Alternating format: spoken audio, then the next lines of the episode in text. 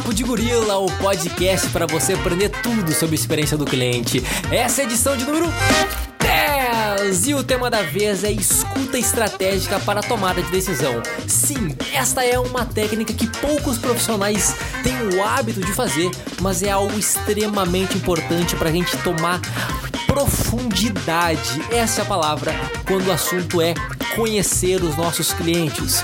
E a convidada da vez é a Beth Castilho, uma super profissional, mega especialista no assunto, e ela vai compartilhar aqui diversas histórias para a gente inspirar e aplicar. Ah, então aqui quem vos fala é o Lucas Anza, eu sou o CEO do Gorila e você ser o host neste episódio. Então sem mais delongas, bora pro conteúdo!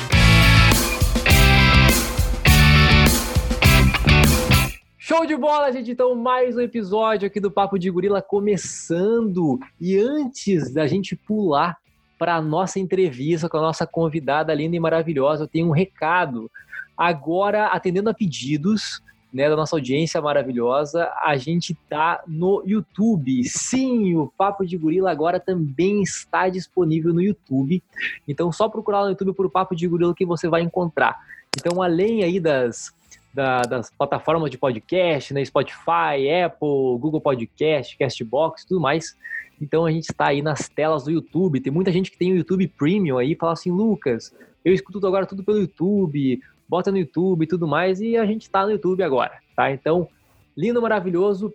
E outro recado, recado número dois, é que hoje, talvez quando esse podcast está no ar já não está mais, mas hoje na gravação deste podcast, o Gorila está de cara nova. Sim, nossa identidade visual mudou. A gente mudou a marca, atualizou a marca, é, novo logo, nova identidade, novo posicionamento, tudo está mais bonito e está mais legal. Então, espero que vocês gostem. Dê uma conferida lá no nosso site, uh, nossas redes sociais. Já está tudo no ar e tudo atualizado, beleza, gente? Então, bora lá para nós, para o que interessa, para o nosso papo aqui com a nossa convidada. Então, a nossa convidada é a Beth. A Beth trabalha, gente, numa questão super importante para o nosso segmento, que é a escuta. Né? Então, ela trabalha escutando as pessoas, tanto do ponto de vista de fora quanto do ponto de vista de dentro. Então, o que isso quer dizer? Elas ouvem as pessoas, as necessidades, as percepções de mundo, sempre em busca de aumentar a conexão com elas, com as empresas. Então, Beth, muito obrigado por ter aceito o convite aí de participar aqui com a gente e se apresenta aqui para nossa audiência. Lucas, o que, que, é isso? Eu chego aqui, é novidade para um lado, YouTube, identidade nova, você me chamando de linda, maravilhosa, a melhor abertura de podcast, o melhor podcast, com os melhores convidados, muitos amigos, muito conteúdo. É o Bruce Dixon abrindo o show do Iron Maiden. Eu estou muito feliz de estar aqui. É, vou me apresentar. Eu sou aqui de São Paulo, né? Eu sou a Beth Castilho. Trabalho sim com escuta estratégica, né? Entendendo personas e necessidades tanto de clientes das empresas quanto de colaboradores internos, né? Então eu faço esse papel aí. E aí eu, eu posso contar, eu vou contar de uma maneira que, que dê para as pessoas entenderem como é que eu cheguei até aqui nesse planeta de vocês, né? Isso, de perfeito. CX, CS, enfim, ser tudo. É... Exatamente, exatamente. Conta pra gente. Então, vou contar. Então, eu me formo, me formei em economia lá atrás. É, mas foi em agência de propaganda que eu construí minha carreira, mais precisamente na área de planejamento estratégico, numa agência chamada UMAP BBDO. Então, eu tive contato, a gente está falando aí de 20 anos atrás, é, clientes como Volks, Boticário, Pepsi, Claro, clientes é, grandes, é, muito competitivos, em cenário que tavam, cenários que estavam mudando muito, os consumidores ganhando voz em rede social, é, na, o nascimento da necessidade digital dos clientes e, e, e, das pessoas ganharem o universo digital e se relacionarem com as marcas ali e, e ganhando também consciência de direitos, né? Então é, é, é daí que eu parto no planejamento, eu aprendi e desenvolvi muitas técnicas de pesquisa tradicionais. Então, tudo que importa tradicional eu aprendi ali. Só que eu eu sempre voltava com outras questões, né? E essa história de não, vamos investigar esse tema. E se a gente perguntasse desse outro jeito?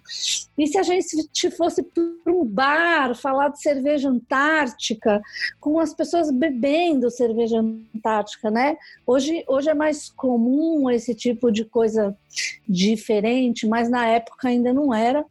Então eu acabei ganhando a oportunidade de duplar com uma pessoa e, e inaugurar um lab de estratégia lá na agência. Então a gente tinha basicamente liberdade é, para criar metodologias de pesquisa diferentes que, tra que trariam né, e que trouxeram muitas vezes insights e complementos tanto para a criação quanto para o planejamento da agência.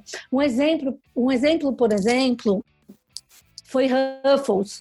A Ruffles é, tudo que ela conhecia ali do segmento do jovem adulto naquela época já estava meio saturado de ocasião de consumo, os valores, o que envolvia.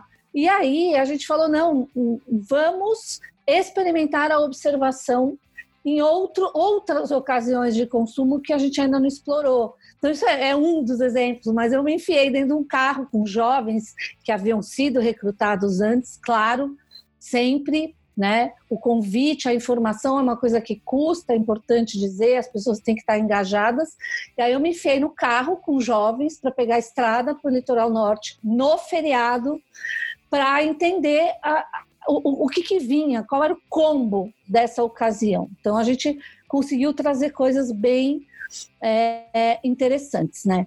Então foram cinco anos nessas experiências e cada vez eu tendo mais certeza que eu tinha como missão de vida entregar um pouco mais para as pessoas com quem eu conversava, um pouco mais do que propaganda, né? Um pouco mais é, do que um produto na gôndola.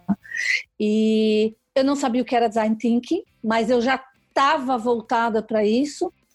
E, e, eu não sabia que isso existia. Então, e aí um, um, um projeto que me acendeu para essa possibilidade de sair da agência e ir para o mundo, fazer outras coisas, e que é bastante simbólico, é, eu fiz uma imersão na Campus Party, na edição de 2009, era a segunda edição.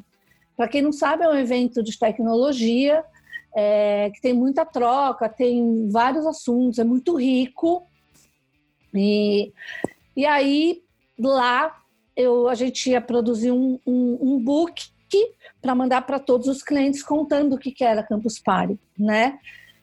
E eu voltei de lá com várias é, demandas, várias ideias, várias, é, várias estrelas brilhando dentro de mim para entregar para os clientes além do book.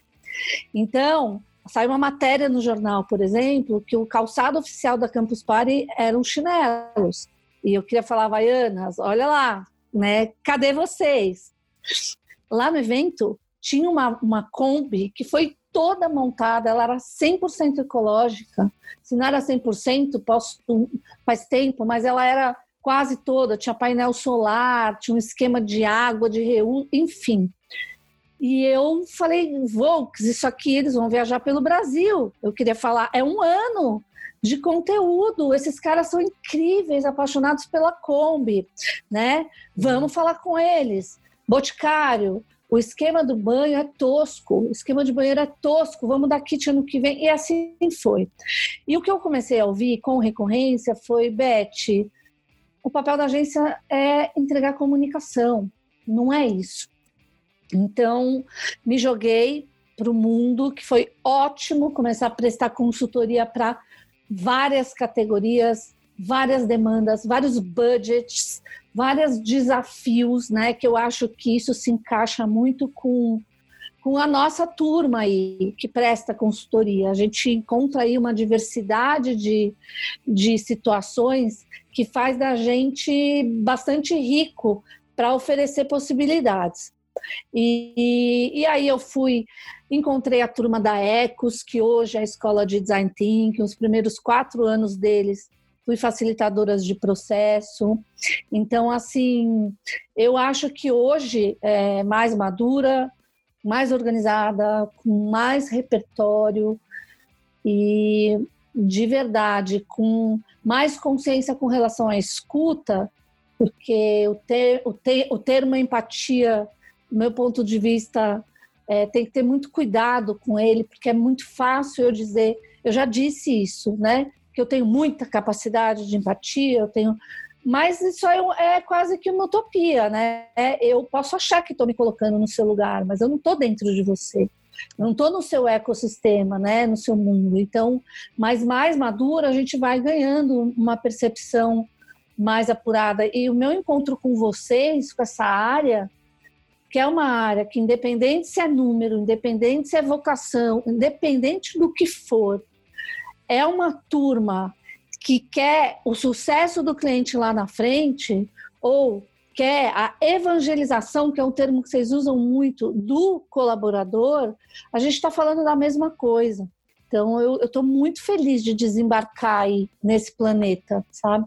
Não, com certeza. E eu acho assim, Beth, que essa questão da escuta, né, de fazer uh, uma pesquisa um pouco mais aprofundada, uh, vivendo o, o, ecossistema do cliente, indo atrás dele, é, conhecendo o contexto dele, as reais motivações, eu uhum. acho que uhum. pode ser uma coisa que falta hoje nos profissionais de CX, que hoje uhum. às, vezes, às, vezes, acaba a gente por mais das empresas gerarem muito dado, né, fazerem muita pesquisa, às vezes uhum. são dados, né, às vezes são dados super válidos, né, de uso do sistema, de transações, uh, de pesquisa NPS, qualquer outra métrica, mas uhum.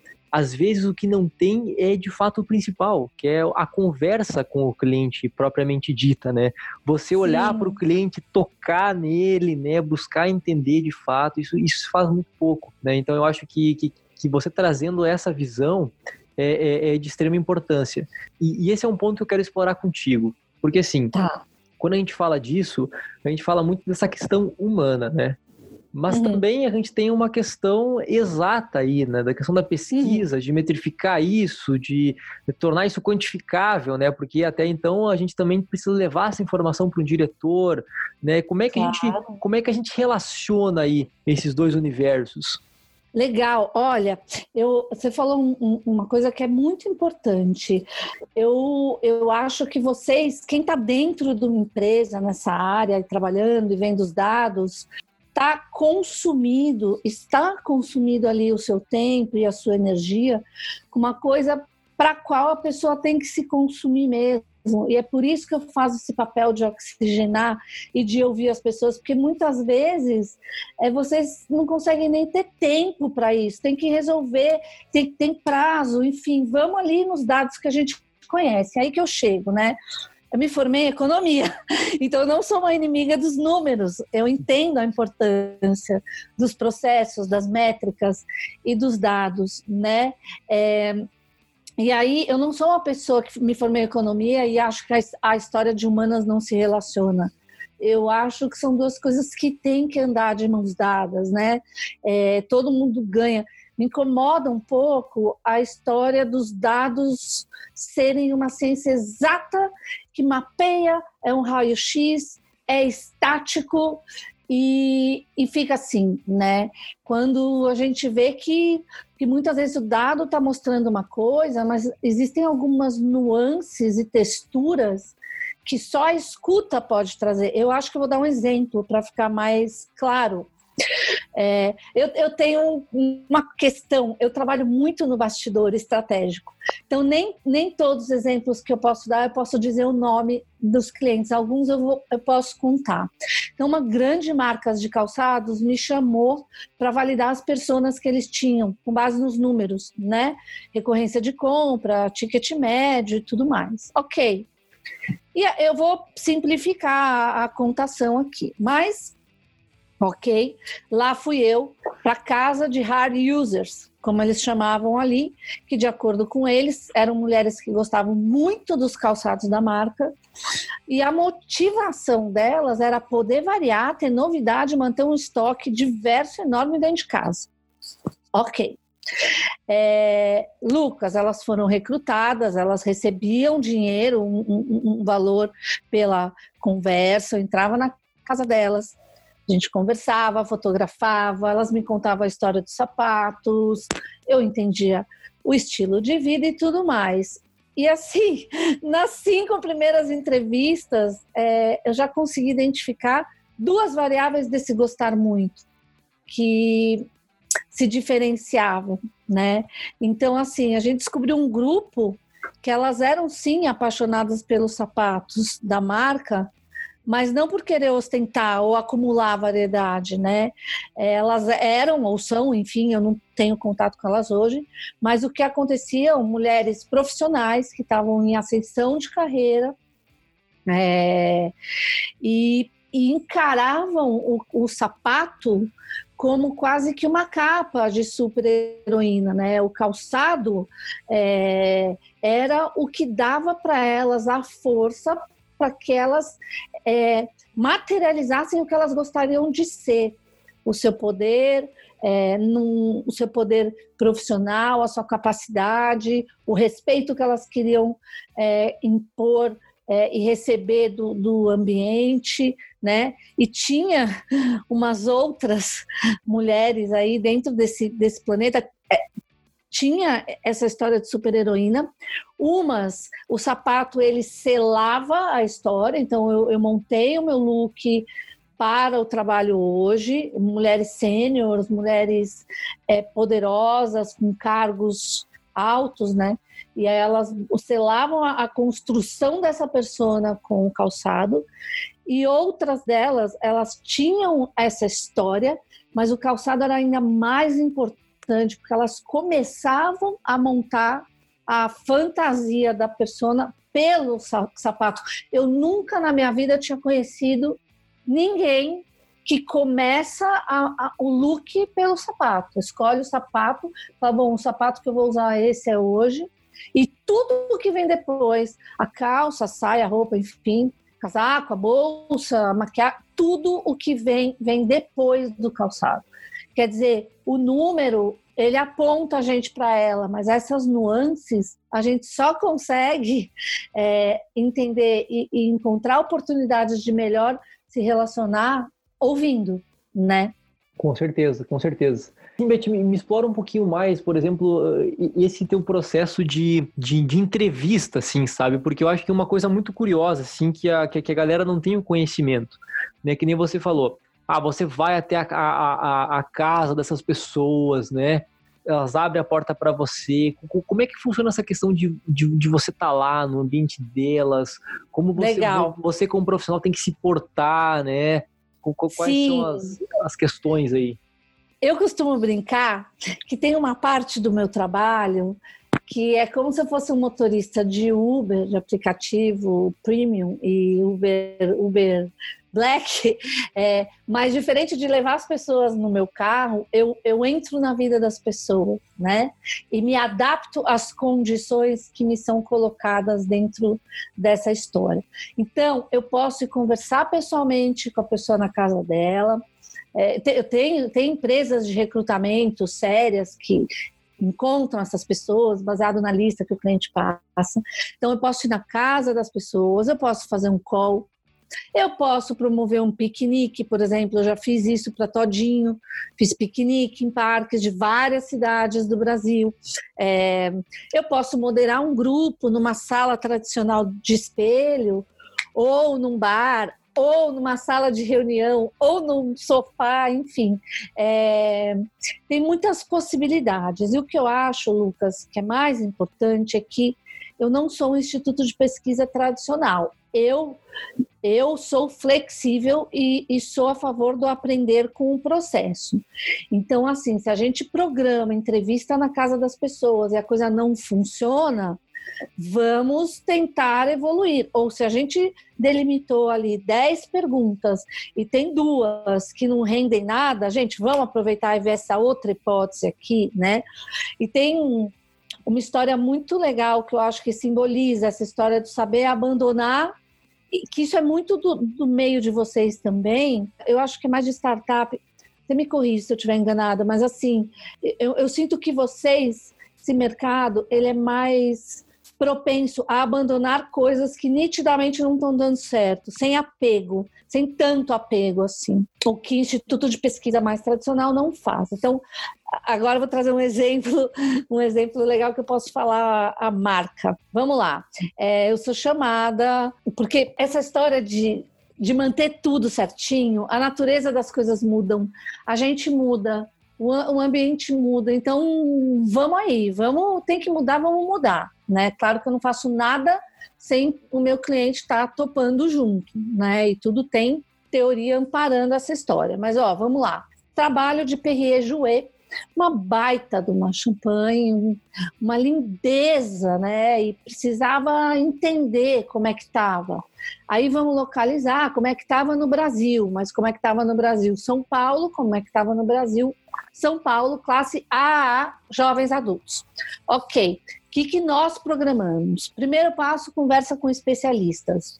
Então, fui conversar com uma pessoa da família fazendo, que é quem fazia a compra das bebidas, quem era responsável pelo bar do hotel. Fui conversar com o comprador de bebidas do Varanda, do Santa Luzia, enfim, de locais onde a bebida era vendida. Tem, tem esse primeiro passo. Se a gente consegue fazer entrevistas com especialistas diárias de uma empresa, é, a gente já consegue é, entender algumas coisas macro importantes. O segundo passo era foram jantares, é, onde a, a, pessoa era recrutada e podia trazer três amigos, ou a menina três amigas, e escolher o restaurante, tinha um budget para isso, e a pessoa sabia que em algum momento ela tinha que pedir a champanhe, mas é, a coisa desenrolava em uma hora e meia aí de papo gostoso, jantando num lugar legal, e onde a champanhe ela se apresentou como um elemento muito bonito para a celebração do encontro que acontecia lá. Né? Então eu desenrolava o roteiro e vamos lá e vamos em frente. Tinha um terceiro papo que era a vivência dos esquentas seguido de balada, tá? Então eu fui em dois esquentas e o esquenta é, já já começou a me apontar para eu ia na casa da pessoa e é, assistia toda a preparação, o que estava envolvido, o que, que vinha antes, é a música, a iluminação, a bebida, não tinha comida. É, e, para minha surpresa, não tinha champanhe. Né? Tinha vodka, tinha morrito, tinha energético ali que misturava com a vodka, tinha cerveja, é, mas não tinha champanhe. E tudo bem, aí eu já comecei, opa, eu não sei se precisa, mas seguimos em frente até a última ponta que a gente imaginou, que era entrar numa balada com os entrevistados. E foi entrar numa balada com os entrevistados por uma porta especial, pessoas importantes e tudo mais. Eu, eles pediam a bebida para a menina lá no camarote, a bebida vinha, era vodka, sempre com energético e, e água, sei lá. É, e deu 15, 20 minutos, eu perdi todo mundo. Ninguém mais conversava comigo. Eles desapareceram. Aí, tudo que tinham me dito ali no esquenta, ah, imagina, as promotoras, a gente tem uma relação cordial, nem conversa direito. Adicionando a promotora no Facebook. Então, eu realmente tudo que foi dito ali para mim no esquenta ia pro ralo. E aí eu essa história de aprender com o processo, em vez de ficar sofrendo, ai, perdi os entrevistados, pensei, bom, é esse, não faremos mais, e deixa eu ver o que está acontecendo. E eu brinco, né? Eu na terceira idade ali de óculos, uma balada com uma luz que pisca, degrau, e medo de cair, falei, deixa eu falar com uma garçonete. E eu falei, oi, qual o seu nome? Perguntei o nome. Na menina, eu pergunto o nome de todo mundo, porque eu acho que é o primeiro elemento de conexão com alguém. Não dá para se conectar com alguém, nem garçom, né? Você tem que perguntar o nome da pessoa. E aí eu falei, você pode, posso te acompanhar? Estou aqui fazendo um trabalho, posso te acompanhar aí quando alguém pedir essa, essa champanhe que pisca? Ah, claro, pode. Bom, entro na cozinha e vou, acende, vou atrás da menina, o caminho vai se abrindo quando ela está com a garrafona, era uma garrafa de Dom Perignon, que no campo a gente já estava vendo que tinha uma personalidade mais masculina, mais impor, mais poder, né? Uhum. E aí eu entro e é se o, forma. O rei, do, o rei, do, camarote aí, né? É o rei do camarote. Só que. então, mas era o rei do camarote, mas não tinha aquela pegada não, é, não era aquela pegada eu não vou denegrir ele, coitado, mas era um pouco, era, era uma coisa mais para poder, sim, é, sim. Mais, era mais sisudo do que aberto, assim, o rei do sim. camarote era, né? Bom, enfim, imediatamente se formou uma fila de mulheres, né? Era dinâmica, aí ao longo, eu fiquei lá mais uma hora e pouco, e era dinâmica. Formou uma lista de mulheres e eu entrei na fila, né? Formou a fila ali, e eu vou, porque minha história é explorar. E aí eu chego de óculos na frente do cara, ele servindo, porque elas pegam, ele, ele serve a garrafa de champanhe, tem umas que beijam, tem outras que não beijam. E eu tava lá, eu era a segunda da fila, porque eu tava atrás da garçonete. E aí eu falei: Oi, tudo bem? Qual o seu nome? Ele falou assim: Eu não falo meu nome. Aí eu arregalei o olho, né? E eu ali de óculos, cachecol, ele falou: Você vai querer a champanhe? Eu falei: Ah, vou, obrigada, obrigada, sem nome, saí. Mas enfim, acabou isso aí, a gente encerrou e entendeu que a alma, que a gente tinha que depositar nossa energia para que essa marca estivesse presente na vida das pessoas de um jeito mais solar, mais delicado, mais feminino, né? Não que não pudesse ter na balada, mas a essência da marca ela estava em outro lugar. Então, saber abandonar economizou dinheiro, economizou tempo, né? A gente ganhou mais agilidade aí para entregar resultado. Então, isso que é importante, é, é assumir que a natureza das coisas nem sempre são matemáticas, né? Elas podem mudar, elas podem tomar outras nuances, né? Não, sabe que esse, esse relato foi muito interessante porque, porque assim, a, a empresa né, tinha um, uma ideia de posicionamento e quando foi para o campo viu que era totalmente o contrário. É. Que não era com aquilo. E eu fico imaginando, é. assim, porque tem diversas empresas que quantos morrem numa sala de cinco pessoas achando que é mesmo aquilo verdade, né? E não vão uhum. para o campo, e não de fato vêm, olham o comportamento do cliente, etc. E daí uhum. gastam horrores, horrores de marketing tentando criar uma imagem que não é aquela que eles desejam e nem é aquelas que eles estão uh, e não é aquela que está sendo praticada, né? Uhum. E, e, o pessoal fica dando murro em ponta de faca. Então, eu, eu acho que é um insight maravilhoso esse que você deu agora, é, acho que para todo mundo que está ouvindo aí, com certeza pegou essa, né? É, quantas decisões, ou, ou perguntar para a galera aí, quantas reuniões de, uh, uh, entre aspas, né? É isso aqui que vai acontecer, né? É isso aqui que o nosso cliente acha da gente. Vocês uhum. já não uhum. participaram, né? Então, nossa, Lucas, mais. Você está falando uma coisa, olha, me veio uma história assim também, é, que, que tem, tem se encaixa perfeitamente nesse é isso ponto, né? A questão do ouvir, ela pressupõe que você está aberto para escutar uma resposta. Quando você faz uma pergunta, você tem que estar preparado para escutar. Então, as empresas que você falar é isso e querer escutar, você tem que estar preparado para escutar e ver que se isso pode não ser tão isso assim. Né? Exato. Ou se você quer assumir é isso ponto, eu não quero escutar, aí legal, você está assumindo a história, mas realmente, se abrir para escuta, você tem que estar preparado para o que vem, que você não tem controle, você não sabe o que o outro vai responder, né? Exatamente, e assim, e as melhores empresas, assim, falando nível global, é muito comum uh, na área de tecnologia, né? Muito UX trouxe essa questão mais de pesquisa com o usuário, né? E acabou que as uhum. empresas de tecnologia ficaram mais próximas do que uh, do cliente do que os demais setores, ao, ao meu ver, assim, né? Uhum, é, porque é uma prática, né? Sim. Testes de usabilidade, enfim, isso é uma prática da, da própria, do próprio ramo de UX, do, design, é, é, é, comum fazer isso. Até por isso que se chama é, design uma... thinking o processo, né?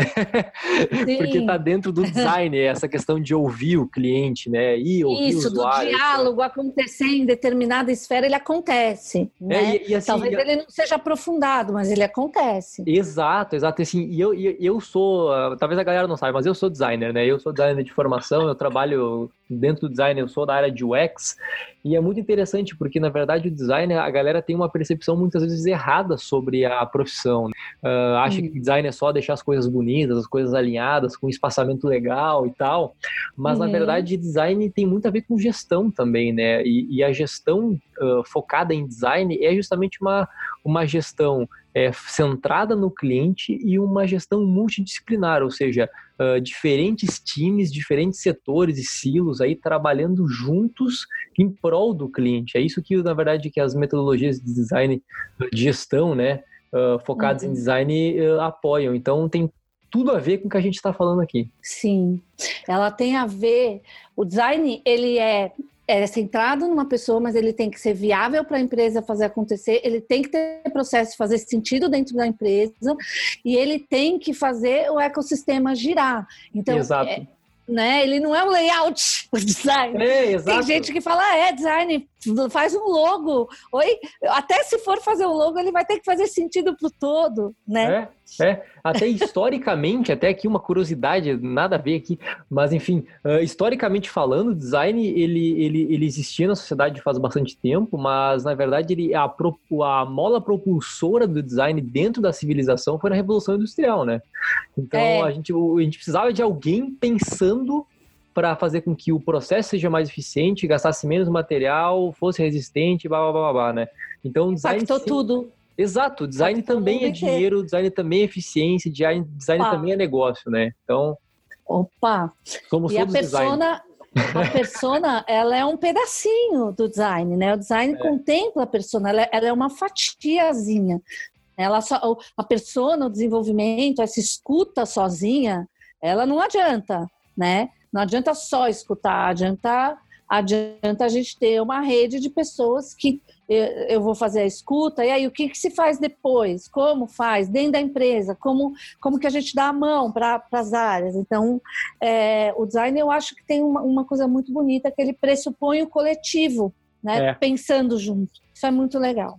É, inclusive esse é um ponto que eu, que eu queria trazer contigo agora, Betty. Como é que você trabalha essa questão do para dar o feedback desses retornos, essas pesquisas para a galera aí internamente? Bom, eu quando eu faço um trabalho, eu tenho esquema de apresentação, de devolutiva, eu tenho um, um, ritmo rápido, porque eu sou maluca, assim, eu entro num projeto é, e aí eu nem nem fico muito contando hora, eu, eu, eu, eu vou, né? E aí eu faço uma apresentação, mas tem uma. Tem uma. É, como que eu falo? É uma característica minha que eu sou uma feedbackeira, eu chamo, sabe? Eu até brinco que eu, eu tenho um negócio que chama feedback. Antes eu fazia muito isso. Então, qualquer lugar que eu ia, eu analisava as coisas e aí eu chamava, eu mandava um e-mail. É, e, e eu, eu tenho essa, essa história de entrar, de observar, de. Eu tenho, tenho dois casos legais para ilustrar isso aí. Um, olha, eu, eu moro num bairro chamado Jardim Paulista, aqui em São Paulo, e eu saio pelas ruas para desanuviar, assim. E um dia desses que eu saí para desanuviar, eu vi ali um lugar de pão de queijo. Isso é incrível. Isso é incrível. Alô, você que está ouvindo e tem uma empresa que você acha que centrar a estratégia no cliente é caro, é difícil, é impossível, é coisa que não é para você. Esse é o exemplo. E aí eu olho lá, pão de queijo, pensei, na volta eu vou parar e comer um pão de queijo porque eu mereço. Entrei na loja na volta, é, a, a, pessoa me recebeu, eu falei, oi, tem esses três tipos de pão de queijo, vou provar esse aqui, X. Ela falou, ah, tá bom. A senhora aceita um café coado? O coado é cortesia da casa e o de cápsula a gente cobra. Eu falei, ah, eu aceito. E quando ela me trouxe, ela falou, vou, vou esquentar. Eu já me surpreendi, porque eu não né, não estava nem esperando. E ela trouxe três diferentes. Eu falei, não, não, eu, eu só pedi esse. Ela falou, não, é para a senhora provar. É cortesia, tá bom.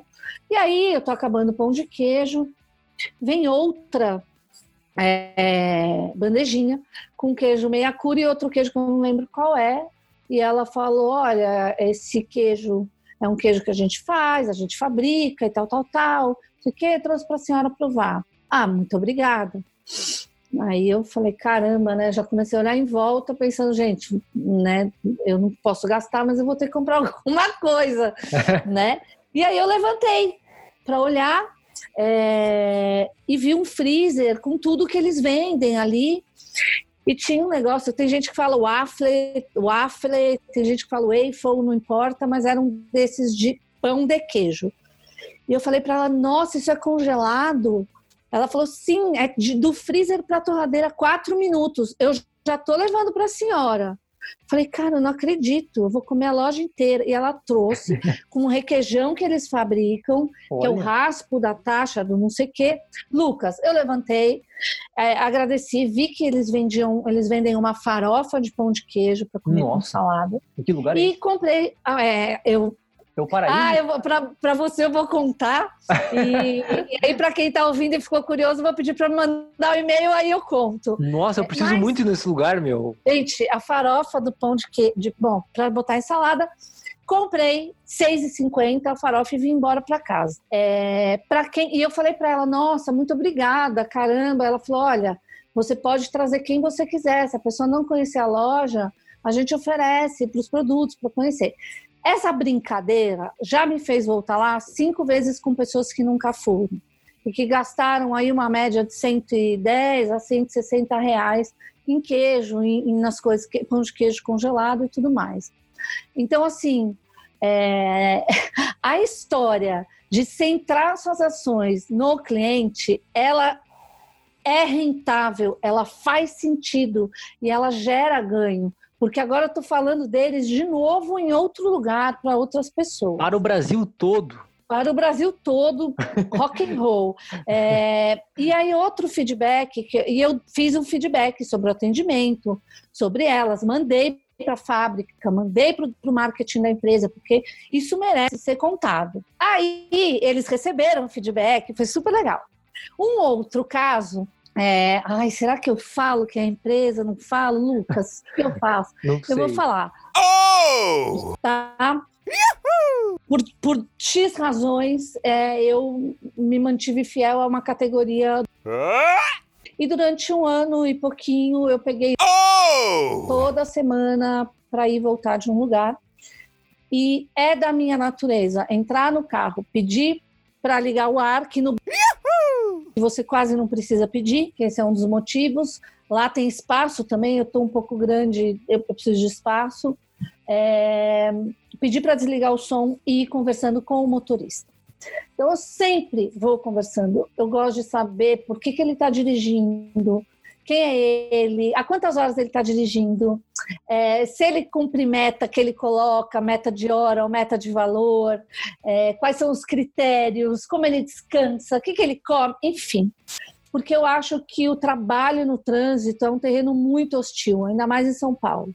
É. E você, você dirigir um carro o dia inteiro, você recebe diversas pessoas com diversas histórias, energias você não pode ficar bebendo água a cada 15 minutos, você não pode parar para fazer xixi, enfim. Tem várias questões. E dentro, bem resumidamente, eu fiz uma narrativa desses encontros.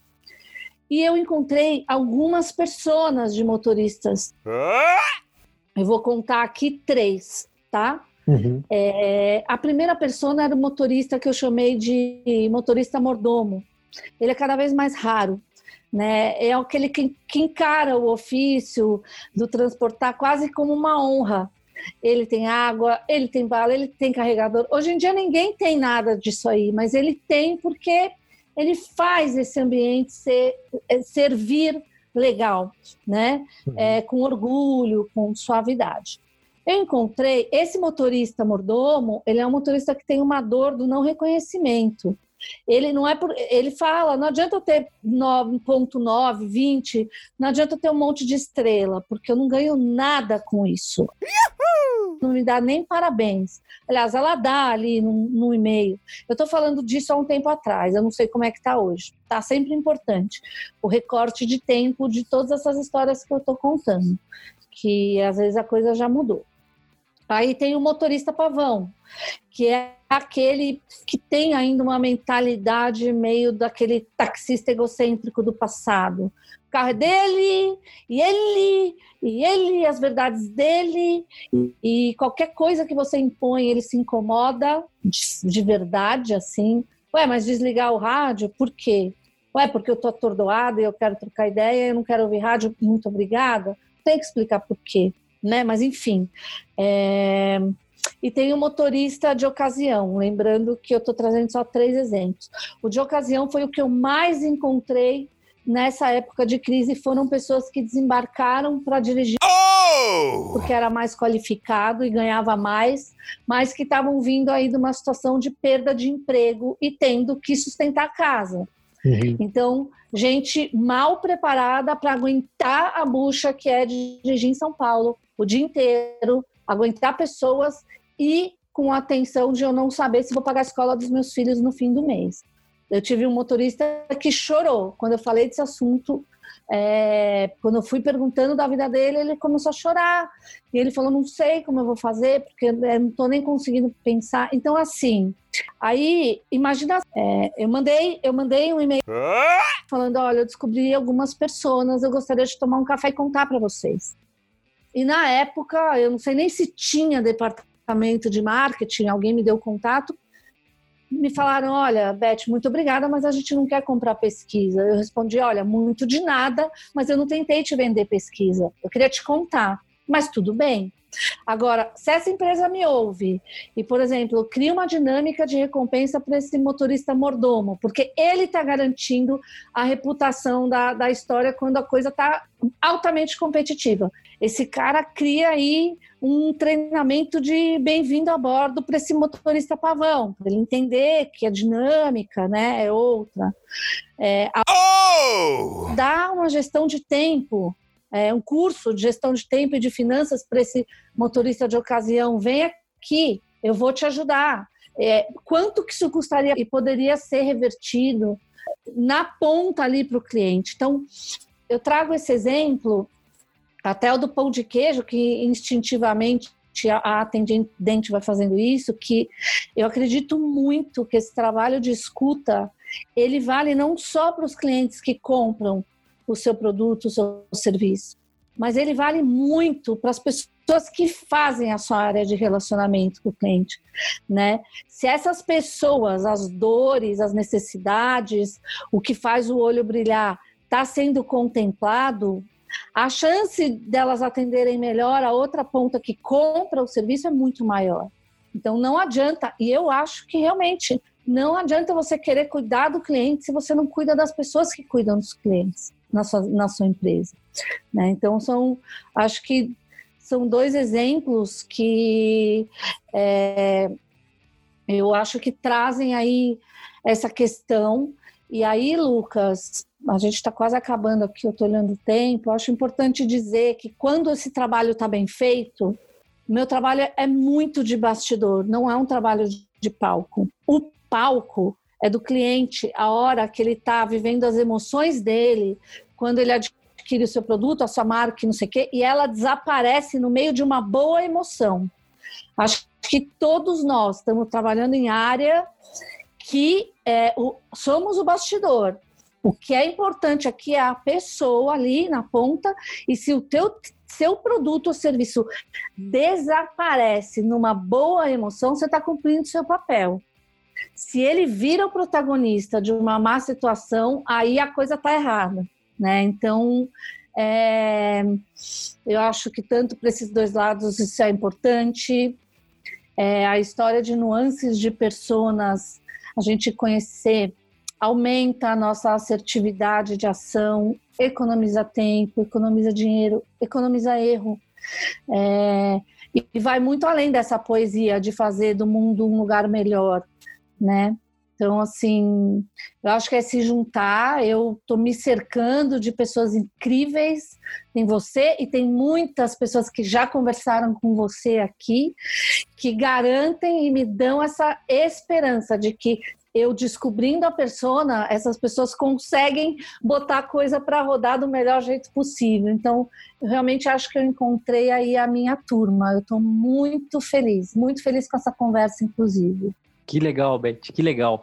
E Beth, assim, e, e para a gente encerrar com uma chave de ouro, que de última dica você daria aqui para nossa audiência para eles escutarem melhor, escutarem mais os clientes deles? Vou dar uma dica, assim, é... uma, uma dica que ela, as coisas não se resumem só a ela, mas ela é muito importante. É, cada vez que o cliente falar alguma coisa ou o colaborador manifestar alguma coisa, não a dica é não aceitar essa fala como um final, é aceitar essa fala como um meio e tentar entender o porquê. Eu não gostei, você não gostou por quê? Eu não estou satisfeito, mas por quê? né? E não necessariamente precisa ser com a pergunta por quê, mas aproveitar que esse, essa pessoa tem a história do novelo, que ela te jogou esse novelo, em vez de você pegar e falar ok, você pega e devolve, porque às vezes um, um, um passo a mais de interesse te traz um, uma textura, como eu falei lá, lá, lá no começo, que pode te direcionar melhor. Ela traz, pode trazer um maior cuidado, sabe, na, na no que você está colhendo de informação. Perfeito. E eu acho que vou acrescentar também, além dessa dica, eu acho que muito, muito importante quando você está na frente de um cliente fazendo, uh, fazendo qualquer tipo de pesquisa, qualquer tipo de teste, seja lá qual for, uh, uma coisa muito importante primeiro é poker face total, né? Então, uhum. poker face, né? Não, não se mostrar ser o mais neutro possível em, perante uhum. as informações que o cliente está te passando. E segundo, uhum. é nunca ficar puto da cara com a pessoa, né? então, por exemplo, se a pessoa tu nunca. quer descobrir algum tipo de algum tipo de coisa para ela, ou ela não está entendendo o que você está querendo uh, mostrar, enfim, nunca tentar retrucar ela no meio de uma entrevista, tentar convencer tá. ela do contrário, alguma coisa do tipo. Ah, né? Eu entendi, tá, eu entendi. Ó, a história do Poker Face, é, eu uso, eu, eu tenho toda essa técnica, mas eu adapto a minha técnica ao meu interlocutor. Então, já aconteceu da pessoa começar a fazer uma revelação muito forte, muito profunda, que não faria diferença ter ou não o registro gravado daquilo, para eu saber que aquilo que ela falou aquilo e eu desligar o, o, o, gravador e chorar junto com a pessoa. Então, eu acho que o Poker Face tem. A gente tem mil técnicas para estar conectado, né? Mas eu sou da, da escola que eu uso várias e, e, e, e depende. Claro. Outra coisa com relação a não ficar puto é isso: é perguntar e estar preparado para ouvir. Porque. É. E, e, e, é muito bom. Os melhores, as, os melhores líderes que eu tive é, de clientes que ouviam minha, o meu trabalho, que estavam do lado, do outro lado da sala de espelho, que estavam acompanhando, eram os caras que, quando começaram a, começavam a falar mal de alguma coisa, foram dois incríveis. Eles me mandavam WhatsApp e falavam, Beth, você pode perguntar isso? Eu respondia, vem aqui. E o cara entrava na sala e dava cara, falava, gente, sou eu o cara que cuida disso, pode falar. Então, assim, é, não ter medo de ouvir, não tem nem porquê, porque no fim, que bom que as pessoas podem falar e a gente pode ouvir, mudar o caminho no meio do caminho, né? Com certeza, com certeza. Beth, chegamos ao fim do nosso bate-papo. Que bate-papo massa! Cheio de insights, cheio de histórias. Uhum. Muito legal mesmo. E, e Beth, e a pra gente. gente... Tem... Diga, a gente diga, tem, pode dizer. tem outro assunto, a gente pode marcar outros depois. Ah, claro. Mas muito bom, muito bom. Com certeza, com certeza. E eu quero também que você deixe por onde, se as pessoas querem falar contigo, querem, querem te contatar, querem, enfim, por onde é que as pessoas te acham? Vamos lá. Um, se as pessoas quiserem trocar ideia, estou aberta. Se quiserem fazer perguntas, se quiserem saber qual é o endereço do pão de queijo. Minha puta tem é... que me falar, hein? Eu preciso muito saber. Eu vou falar em off, eu vou falar em off. Bom, é Bet, BTH, Bet com TH, Castilho, no LinkedIn. O site é betcastilho.com. Tem o meu e-mail lá também. E eu quero agradecer você, Lucas, o espaço, a delícia, a abertura da conversa, a oportunidade.